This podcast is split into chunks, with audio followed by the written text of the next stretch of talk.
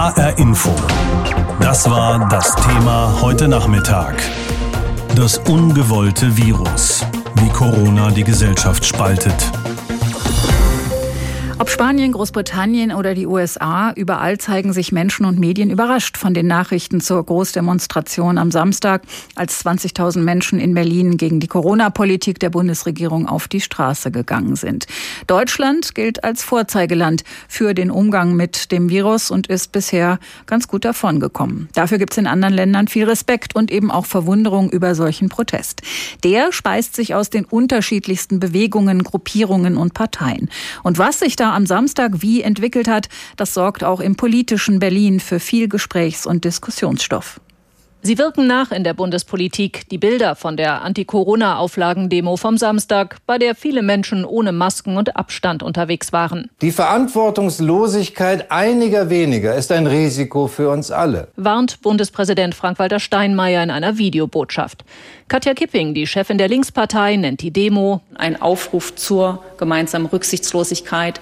Diese Demonstrationen waren ein Aufruf zum sozialen Treten nach unten. Vize-Regierungssprecherin Ulrike Demmer betont, Demonstrationen seien natürlich auch in dieser schwierigen Zeit wichtig, um Meinungen öffentlich vertreten zu können. Aber die Bilder, die wir da am Wochenende sehen mussten, sind inakzeptabel.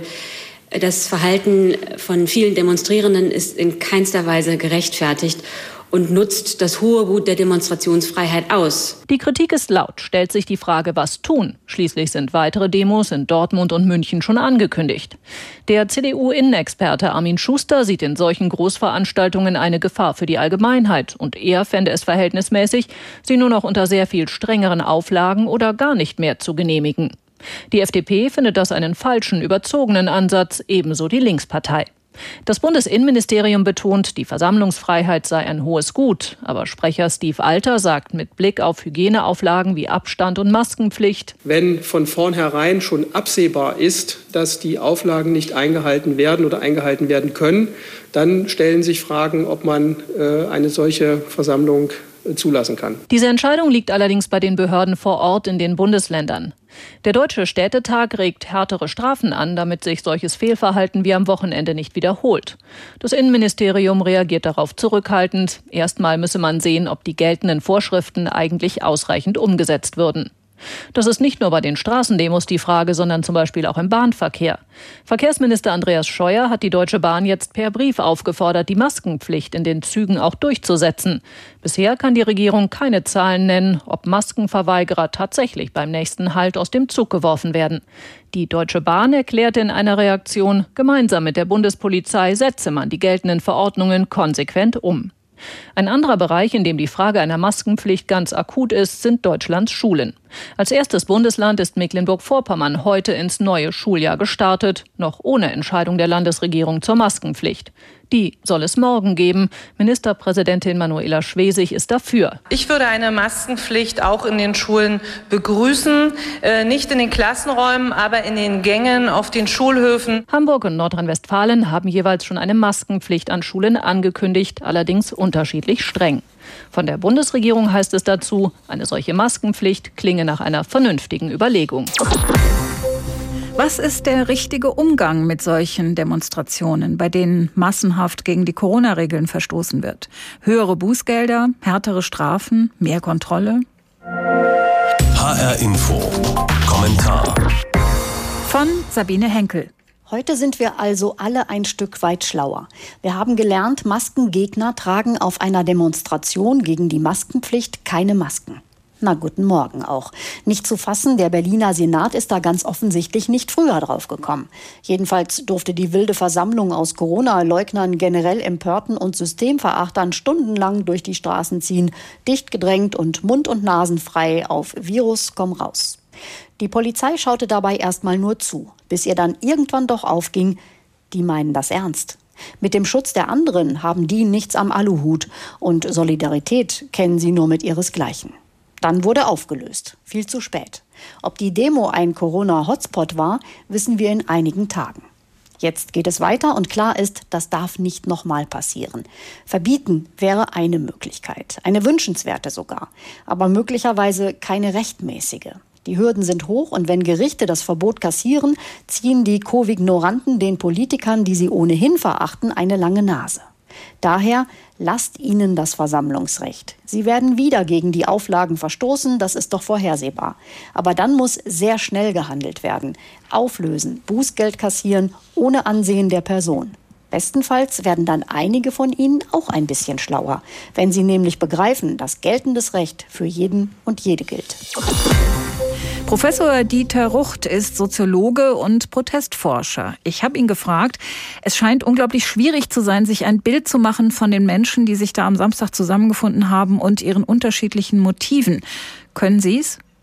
Es fällt schwer. Also wir haben natürlich jetzt nicht mit vielen Leuten geredet, aber man sieht natürlich, was die Leute so äh, zum Besten geben in Interviews, welche Fahnen sie hochhalten, welche Sprüche da zu lesen sind. Und da lässt sich dann schon feststellen, dass es ein äußerst heterogenes Gemisch ist von Leuten, die eigentlich wenig direkt miteinander zu tun haben, abgesehen von unmittelbaren Anlass der Demonstration. Also um das nur mal so in Stichworten zu sagen, das sind einerseits besorgte Bürger, die gar nicht eine feste politische Position haben, sondern denen schlicht die Auflagen vielleicht auch persönlich durch eine direkte Betroffenheit geschäftlich, beruflich zu weit geht. Dann gibt es Leute, die haben ein anderes Thema eigentlich, aber die suchen dann die Plattform. Das kann jetzt die Impfgegnerschaft sein, das können Anthroposophen sein, das können auch andere Gruppierungen sein. Die suchen den Rahmen, weil sie dort eine große Öffentlichkeit erhoffen. Dann gibt es politisch positionierte Leute, insbesondere im rechten Spektrum, moderate Rechte, aber auch militante, radikale Rechte, die nutzen jetzt äh, diesen Auflauf und das Thema, um wiederum Wasser auf ihre Mühlen zu lenken. Und die letzte Fraktion, wenn ich das nur so grob bündle, das sind dann Verschwörungstheoretiker. Ich könnte auch salopp sagen, das sind das die Spinnerfraktionen in dem Geschehen. Wie kommt es, dass da beispielsweise zwei nebeneinander gelaufen sind? Einer mit einer Regenbogenfahne, der andere mit einer Reichskriegsflagge und keinen von beiden hat es gestört? Ja, das geht einerseits dann, wenn die Leute selbst gar keine gefestigte politische Weltanschauung haben. Wenn sie nur ein spezifisches Thema haben oder nur um ihren eigenen Nabel gleichsam kreisen, dann wollen sie ihr Anliegen präsentieren. Aber das, was der Nachbar macht, das ist ihnen egal. Wenn es allerdings jetzt um politisch äh, positionierte Leute geht, dann sortiert sich die Spreu vom Weizen zumindest über einige Demonstrationen hinweg. Zum Beispiel die Linke, die ja anfangs auch bei solchen Demonstrationen noch Ende März, Anfang April mit dabei war, die ist jetzt nahezu komplett ferngeblieben, diesen Demonstrationen. Hatten die Demonstrantinnen und Demonstranten überhaupt einen gemeinsamen, sichtbaren, konkreten Gegner? Also wenn man das ganz allgemein fasst, dann ist es der Unwillen über die da oben, die politische Klasse, die da ihr eigenes Geschäft betreibt, äh, die die Politik äh, so macht, dass die eigenen Interessen bedient werden, äh, die lügt, die betrügt, die sich nicht um die realen Sorgen des kleinen Mannes kümmert. Also das ist ein Motiv, das bei vielen durchscheint, nicht immer in dieser Deutlichkeit, wie ich das jetzt formuliere. Es kann auch etwas verschlüsselter, etwas zurückhaltender sein. Aber ansonsten gibt es da keinen Nenner, sondern es sind Gruppierungen, die genau besehen mit sehr verschiedenen Anliegen auftreten. Was ja auffällt, das hat zum Beispiel auch die Washington Post geschrieben, äh, Deutschland hat im Vergleich zu anderen Ländern, so hieß es da, mit die lockersten Maßnahmen im Kampf gegen die Pandemie verhängt, aber eine der aktivsten Protestbewegungen dagegen. Können Sie das erklären? Ich habe keine gute Erklärung äh, dafür, um ehrlich zu sein, aber ich denke schon, es ist generell so, dass in Deutschland das Protestgeschehen eigentlich gut entwickelt ist. Das heißt, wir verzeichnen auch im internationalen Vergleich sehr, sehr viele Demonstrationen. In Berlin sind es allein pro Jahr ca. 5000. Das bedeutet auch, das ist ein eingeübtes Verhalten. Es gibt eine Infrastruktur von Organisatoren ganz unterschiedlicher politischer Couleur, die bereitstehen und dann jeweils aktuelle Themen zu ihren Gunsten Gunsten nutzen wollen. Und was ja auch überraschend ist, ist ja, dass das jetzt so heftig ist, wo doch der Lockdown ja längst vorbei ist und die Corona-Regeln doch eigentlich stark gelockert worden sind. Ja, das klingt erstmal paradox, aber ich denke, es gibt schon auch eine Erklärung dafür gerade weil es in Deutschland relativ glimpflich abgegangen ist, was jetzt das absolute Ausmaß äh, der Krise oder der Corona-Infektion angeht, Das ist ja auch ein Argument, dass diese Corona-Gegner oder ich weiß nicht, wie ich die jetzt bezeichnen soll, dass die sagen, ja, so schlimm ist das Ganze doch gar nichts. Also wir wurden überzogen mit harschen Maßnahmen, unsere Freiheit wird äh, eingeschränkt und, und, und. Und im Grunde ist der Schaden doch gar nicht so groß. Und es gibt ja auch Leute, die regelrecht bestreiten, dass es überhaupt so etwas wie Corona-Fälle gibt, weil sie das in ihrem Umfeld noch nie erlebt haben. Sind die überhaupt noch zu erreichen durch Diskussionen, durch Argumente? Teilweise ja, teilweise nein. Und das ist auch ein Argument, glaube ich, um dennoch immer noch äh, zu argumentieren, Fakten hochzuhalten und die Leute anzusprechen. Also ich würde nicht jetzt die gesamte Menge, die da aufgetreten ist, das ist die Zehntausende und das sind ja bundesweit natürlich noch, noch viel mehr, die sollte man nicht abschreiben, sondern man sollte die Leute, die selbst vielleicht auch Zweifel haben, die ein bisschen ambivalent sind, die auch noch zuhören, die sollte man ansprechen, wohl wissen, dass es einen anderen Teil gibt, der auch angesprochen wird, aber sozusagen die Ohren fest verklebt hat. Unser Thema heute Abend heißt das ungewollte Virus, wie Corona die Gesellschaft spaltet. Was meinen Sie, haben diese Proteste das Potenzial, die Gesellschaft tatsächlich langfristig zu spalten? Ich glaube nicht, dass das eine zentrale Spaltung der Gesellschaft ist oder werden wird. Also es gibt in Deutschland und auch in vielen anderen Ländern man noch deutlicher eine sich abzeichnende Polarisierung, aber die verläuft nicht entlang des Corona-Themas, sondern das ist eine Polarisierung, die einerseits zwischen rechten und rechtspopulistischen Gruppen abläuft und andererseits zwischen liberalen und linken Gruppen. Das ist eine große Konfliktlinie, die Bestand haben wird auf absehbare Zeit, aber da können dann andere Themen jeweils äh, damit aufgeladen werden oder als Aufhänger dienen. Aber das sind nicht die entscheidenden Konfliktthemen. Wir sind die zweite Welle. Das wurde unter anderem am Wochenende in Berlin skandiert. Oder Widerstand, Widerstand oder Merkel muss weg. Nebenbei wurden auch allerhand Schilder in die Höhe gehoben. Da war zum Beispiel zu lesen, Gebären ohne Mundschutz oder der Tag der Freiheit, das Ende der Pandemie. Aufgerufen zu dieser Demo bei offiziell 20.000 Menschen sollen dort gewesen sein. Die Veranstalter sprechen von 100.000. Aufgerufen hatte das Stuttgarter Bündnis Querdenken 711. Katharina Thoms ist Landeskorrespondentin beim Südwestdeutschen Rundfunk und hat sich mit dem Bündnis beschäftigt. Können Sie uns, äh, Frau Thoms, noch mal erklären, wer genau hinter diesem Bündnis steckt?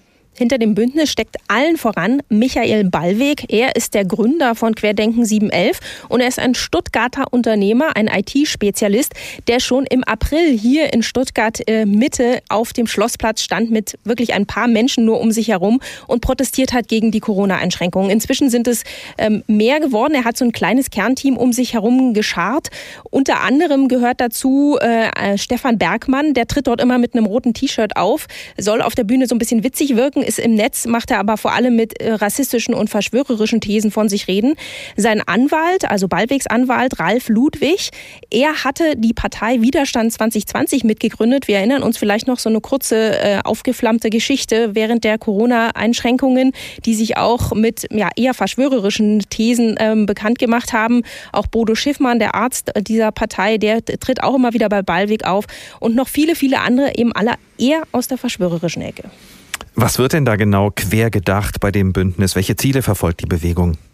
Also die grundsätzliche Agenda von Anfang an von Ballweg war, er will Neuwahlen im Oktober und er kämpft gegen die Corona-Einschränkungen. Auch wenn es jetzt ja neben Maskenpflicht und Abstand halten eigentlich kaum noch welche gibt, sagen, äh, sagte Ballweg und sagt die Bewegung ähm, dort, ja, also das ist sozusagen zu viel. Hier werden Grundrechte eingeschränkt und auf den Demos mischt sich das Ganze dann aber immer eben auch mit Thesen von Corona ist nicht so schlimm, Corona gibt es gar nicht, habe ich auch mehrmals äh, persönlich gehört. Und natürlich diese ganze Bill Gates-Verschwörung, äh, Verschwörung, also von wegen, man will uns äh, einen Impfstoff aufzwingen, eine Impfpflicht. Und die Erzählung geht dann immer so, wir sind nicht mehr frei, Grundrechte werden uns genommen, allen voran die Meinungsfreiheit. Und das mischt sich mit immer noch radikaleren Thesen. Die Ursprünge von Querdenken 711, die liegen in Stuttgart, aber da war es zuletzt eigentlich relativ still geworden. Hatte man den Eindruck, war das ein Trugschluss? Also die gab es immer, diese Demos, ähm, aber es ist still geworden. Ja, es war auch deutlich kleiner nach den großen Demos im Mai. Äh, dort hatte man ja Beschränkungen auferlegt, dass nicht mehr als ähm, 5000 Menschen kommen dürfen. Und da war so ein bisschen die Luft raus, hatte man den Eindruck. Aber dieser 1. August in Berlin, der war schon sehr, sehr lange geplant und vorbereitet, auch gerade eben im Netz dafür geworben. Und da hat man sich ja auch zusammengetan. Also zum Beispiel mit der Berliner Initiative die, der Corona-Kritiker um Anselm Lenz. Und eben da haben sich jetzt alle radikalen KritikerInnen aus ganz Deutschland getroffen. Wie erklären Sie sich denn, äh, dass diese Bewegung so viele Menschen auch aus anderen Bundesländern mobilisieren konnte für Berlin? Naja, diese radikalen Thesen und der Unmut, der selbsternannte Widerstand, so nennen sie sich ja, bezeichnen das, das zieht natürlich allerlei Gruppierungen an. Äh, von den einfachen Menschen, die sagen, ich habe einfach genug oder ich glaube gar nicht an die Gefahr, von Esoterikern, von eben rechten, rechtsextremen, Antisemiten, Holocaust-Leugnern, alle diese Menschen waren da und die waren auch schon von Anfang an da. Auch die AfD hat in Stuttgart immer wieder versucht, sich auf diese Bewegung draufzusetzen und den Unmut einfach für sich zu vereinnahmen. Glauben Sie denn, dass Querdenken 711 mit steigenden Corona-Zahlen, damit auch mehr Schutzmaßnahmen, noch mehr Schwung bekommen könnte? Also ich könnte mir es durchaus vorstellen, dass das im Herbst eventuell, wenn gefühlt alles wieder von vorn losgeht oder sogar schon früher, dass das dann auch verfängt bei den Menschen. Das sind ja auch teilweise verführerisch klingende Erzählungen von Freiheit und wir sind für Frieden und wir wollen doch nur unsere Meinung sagen und wollen rausgehen. Könnte ich mir durchaus vorstellen. Nach dieser Großdemonstration von Gegnern der Corona-Beschränkungen in Berlin herrscht in der Bundespolitik Ärger und Unverständnis über die Teilnehmerinnen und Teilnehmer. Ganz bewusst hatten die Demonstranten vor dem Brandenburger Tor demonstrierten, dabei weder Abstand gehalten noch Masken getragen. Jetzt werden Forderungen laut nach einer härteren Gangart bei Verstößen gegen die Auflagen. Höhere Bußgelder wurden etwa von CSU-Chef Markus Söder ins Spiel gebracht. Könnten Demonstrationen, die sich nicht an die Auflagen halten, auch ganz verboten werden? Fragezeichen. Janina Lückhoff hat sich mit dieser Frage beschäftigt. Das Versammlungsrecht ist in Artikel 8 des Grundgesetzes geregelt. Dort heißt es, alle Deutschen haben das Recht, sich ohne Anmeldung oder Erlaubnis friedlich und ohne Waffen zu versammeln. Für Versammlungen unter freiem Himmel kann dieses Recht durch Gesetz oder aufgrund eines Gesetzes beschränkt werden. Zitat Ende. Prinzipiell müssen öffentliche Versammlungen unter freiem Himmel von den Behörden nicht genehmigt werden. Aber die Behörden können sie verbieten oder Auflagen erteilen. Geregelt wird das im Versammlungsgesetz des Bundes. Die Länder können eigene Versammlungsgesetze erlassen.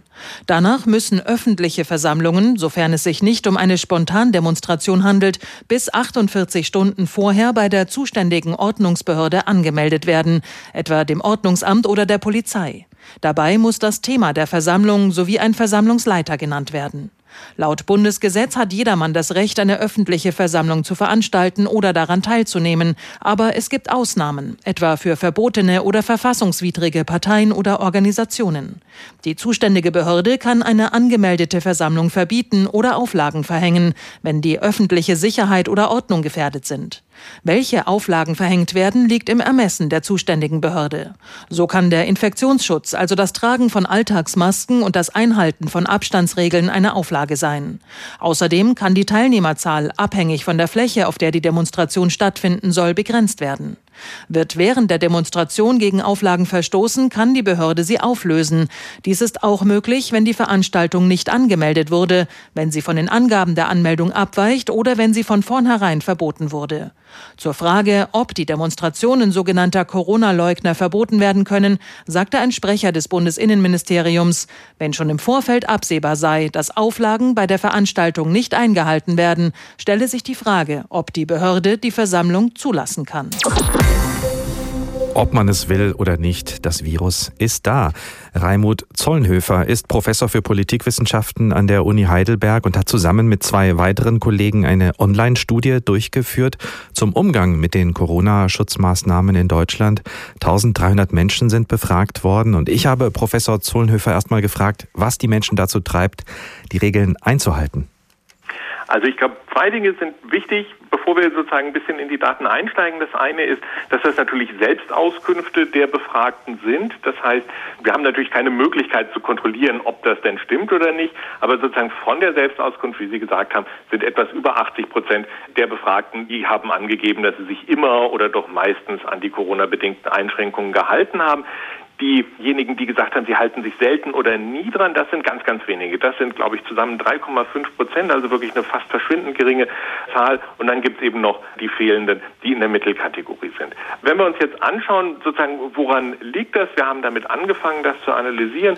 Und nach jetzigem Stand kann man sagen, da gibt es eine ganze Reihe von Faktoren, die da relevant sind. Eine ist zum Beispiel das Alter. Der Tendenz nach sind also ältere Menschen eher bereit, sich an diese Einschränkungen zu halten. Ganz wichtig hierbei natürlich, das heißt nicht jeder alte Mensch hält sich dran und alle Jungen verstoßen gegen die Regeln, sondern der Tendenz nach halten sich Ältere eher als Jüngere dran. Sie sagen vor allem Ältere halten sich daran. Haben Sie auch nach anderen Gründen gefragt oder haben Sie ganz offen gefragt, was die Menschen dazu treibt, auf die Straße zu gehen? Nein, also wir können relativ wenig darüber sagen, warum die Menschen auf die Straße gehen. Wir können mehr darüber sagen, warum sie bereit sind, sich an die Regeln zu halten oder unter Umständen auch, warum sie bereit sind, sich impfen zu lassen, falls es einen Impfstoff irgendwann geben wird.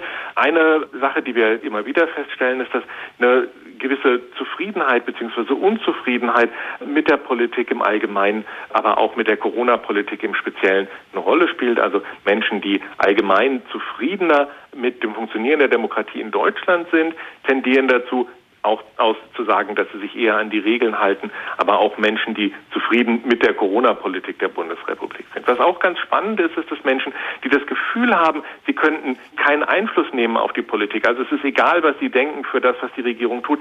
Wer, wer das Gefühl hat, der tendiert, wiederum ist immer eine Tendenzaussage, der tendiert dazu, sich weniger an die Regeln zu halten. Also hier kann man schon sehen, Zufriedenheit führt im Durchschnitt eher dazu, dass man sich an die Regeln hält. Was würden Sie als Wissenschaftler sagen? Wie kann man denn diejenigen, die die Corona-Vorschriften nicht einhalten wollen, denn noch überzeugen, solidarisch zu sein, so wie die große Mehrheit? Also ein Faktor ist, die wahrgenommene Wahrscheinlichkeit, mit der man sich selbst oder jemand aus der Familie in absehbarer Zeit mit dem Virus infiziert. Die ist insgesamt unter unseren Befragten vergleichsweise gering. Also ein erheblicher Teil der Befragten hat gesagt, nee, ist eher unwahrscheinlich, dass ich mich anstecke in den nächsten zwei Monaten oder jemand aus meiner Familie. Und wir können sehen, dass es einen statistischen Zusammenhang gibt. Je weniger hoch ich das Risiko einschätze, mich selbst zu infizieren oder jemand aus meiner Familie sich infiziert, desto eher bin ich bereit, die Regeln auch mal zu übertreten. Und jetzt könnte man dann eben denken oder annehmen, dass vielleicht mit zunehmenden Infektionszahlen und damit auch vielleicht einer zunehmenden Wahrnehmung, oh, es ist vielleicht doch möglich, dass ich mich anstecke, die Bereitschaft wieder steigt, sich an die Regeln zu halten. Wir haben auch festgestellt, dass beispielsweise Menschen, die sagen, oh, wenn ich bei einer Übertretung entdeckt werde, das wäre schlimm für mich, dass solche Regeln Menschen sich auch eher an die Regeln halten. Also auch hier wäre sozusagen ein Ansatzpunkt, das könnte natürlich sein, auch höhere Strafe, aber das könnte auch sein, sozusagen soziale Sanktionen, dass eben man es unangenehm findet, wenn man beim Bäcker angesprochen wird, wenn man keine Maske trägt. Wie bewerten Sie es denn, dass rund 80 Prozent laut Ihrer Online-Befragung einverstanden sind mit den Corona-Maßnahmen der Bundesregierung?